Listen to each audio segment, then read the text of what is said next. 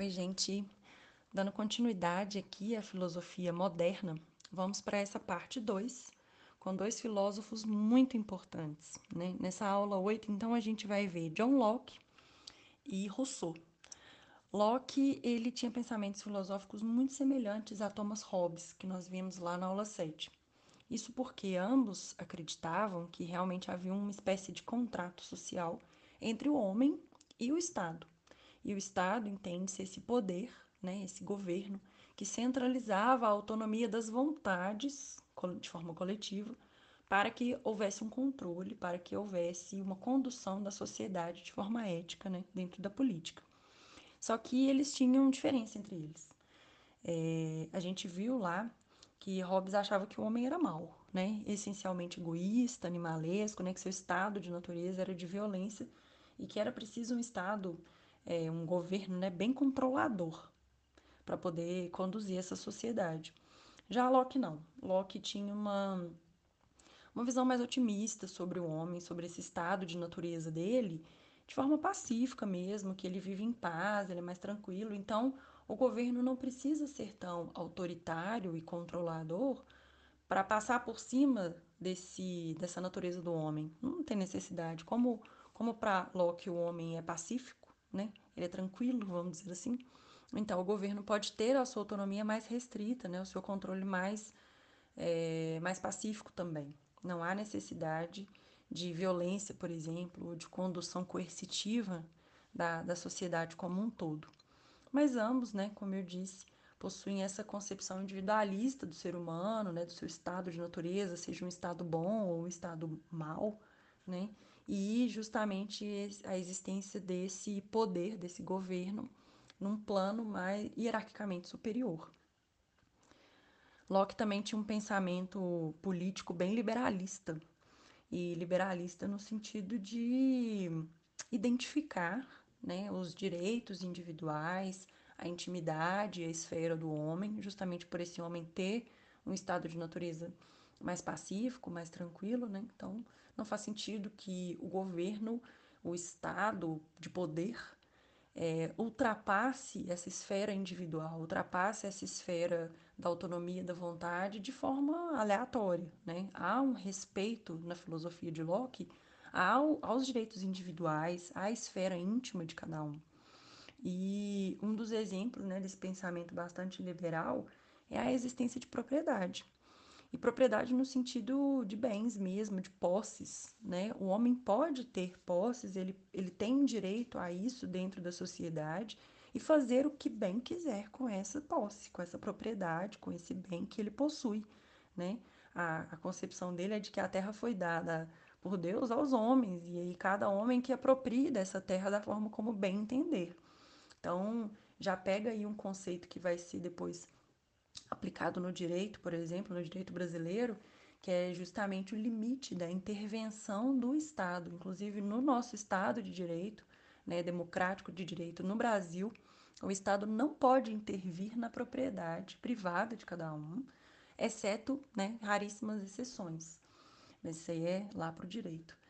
E, e, Locke tinha esse pensamento, né, de que é legítima a acumulação de riquezas, usufruto de propriedade e por mais que exista um estado hierarquicamente superior, ele não pode invadir essa esfera.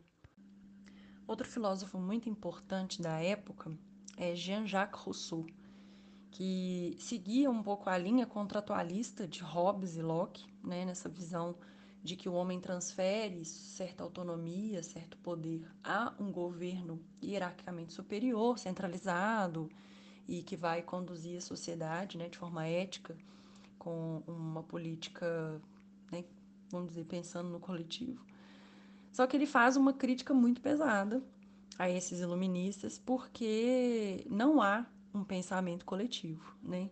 O que há é uma individualização muito grande, por exemplo, no que eu disse sobre a propriedade, sobre o acúmulo de riquezas, sobre a forma como a política é conduzida beneficiando determinada classe social em detrimento de outra sobre a forma como as leis são elaboradas e redigidas, também favorecendo, primeiro redigidas por determinado segmento da sociedade e beneficiando este próprio segmento.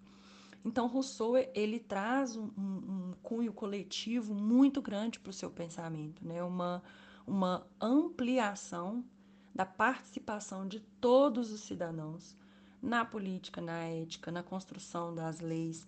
Então, há uma visão é, que é meio que contrária a esse acúmulo de riquezas ou a forma como esse acúmulo de riquezas, essas posses, essa propriedade é vista na, num status, né? É vista na importância que esse cidadão vai ter dentro da sociedade da construção da construção política. Ele fala que para a gente ter realmente 100% de liberdade, a gente não pode nivelar através da propriedade privada, através é, de quem detém o capital, né, da burguesia, e sim da obediência à lei. Só que essa lei não pode ser justamente né, editada, promulgada por um segmento X da sociedade, tem que ser por todo mundo. E só assim, através da participação né, de cada um, da manifestação de cada um, é que a gente vai ter, por exemplo, uma legislação legítima, um governo legítimo, uma condução da sociedade plural, né, isonômica e que vai atender a todos de forma igualitária. E é esse pensamento de Rousseau que caracteriza o que conhecemos hoje, né, que é a democracia, a forma de governo onde a manifestação de todos torna soberana a escolha da maioria. E ele falava, inclusive, na época de uma democracia bem direta mesmo, na participação é, no poder legislativo, né, na criação de leis, na administração do Estado, era a identificação mesmo de cada cidadão, a sua opinião, a, a, os, seus, seus interesses sendo colocados ali na construção do, do todo, né, e não necessariamente na escolha de um representante, por exemplo. Né? Então, assim, a gente vê que, que na época isso foi muito impactante porque existia um poder centralizado na mão da monarquia, né? Um, um absolutismo enraizado que já estava sendo questionado ali por uma classe social nova, que é a burguesia.